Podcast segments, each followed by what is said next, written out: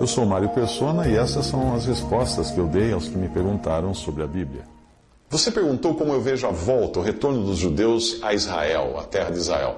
Na palavra de Deus, ela é muito clara em mostrar que eles devem voltar, deverão voltar a Israel no tempo oportuno.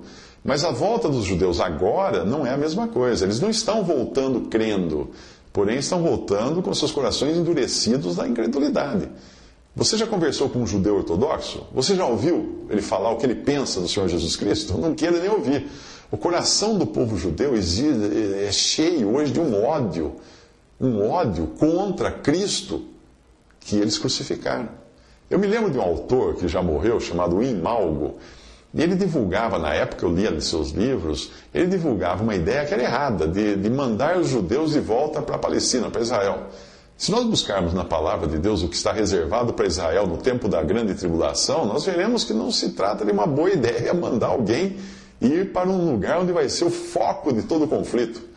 Eu li também desse mesmo autor um folheto que era destinado aos parentes que ficassem depois do arrebatamento da igreja para dizer o que tinha acontecido e ainda insistir que eles se convertessem. Mas isso dava a falsa impressão de que eles poderiam ser salvos depois, e é um engano.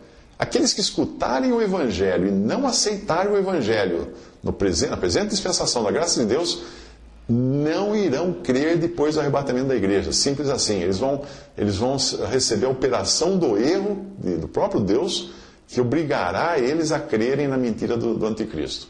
Mas haverá judeus que se converterão, pessoas que nunca escutaram o evangelho, judeus e gentios, e, ou que então não estavam na idade de entender o evangelho. Estes formarão um remanescente de judeus que irá então crer no Messias, será perseguido duramente durante os sete anos de, de tribulação, uh, após o arrebatamento da igreja, muitos serão martirizados. Porém, isso vai acontecer após o arrebatamento da igreja. No momento atual, quando nós encontrarmos um judeu, o que nós vamos dizer para ele? Volte para Israel? De jeito nenhum. Não é isso que nós devemos dizer. Se encontramos um judeu incrédulo, devemos apresentar o evangelho da salvação, pela fé em Cristo. Uma vez convertido, esse judeu que ouviu o evangelho fará parte da igreja, passará a ser parte do corpo de Cristo, que também é a noiva do cordeiro, e que a igreja vai subir no arrebatamento antes da tribulação. Veja essas passagens agora. Uh, então os que estiverem na Judéia fujam para os montes. Mateus 24, 16, falando de judeus, na Judéia. Porque aquele dia é tão grande que não houve outro semelhante, e é tempo de angústia para Jacó, Jacó Israel. Ele, o remanescente fiel, será livrado dela. Jeremias 37. Haverá um tempo de angústia qual nunca houve, desde que houve nação até aquele tempo, mas naquele tempo livrar-se-á o teu povo todo aquele que se achar escrito no livro, Daniel 12, 1. Veja que tudo isso está falando de judeus e é para a grande tribulação. Após essa grande tribulação, os próprios anjos recolherão os remanescentes os, os, da, das dez tribos de Israel, que são os outros que não são chamados judeus, mas são chamados de Israel, as dez tribos que estão hoje perdidas por aí, são, não são identificáveis hoje. Mas os anjos recolherão, esses trarão de volta à terra de Israel. Mas isso vai ser uma obra de Deus, não de homem, para que dê, dê início ao milênio, ao reino milenial de Cristo. Uma explicação detalhada da profecia iria tomar muito tempo para eu falar aqui.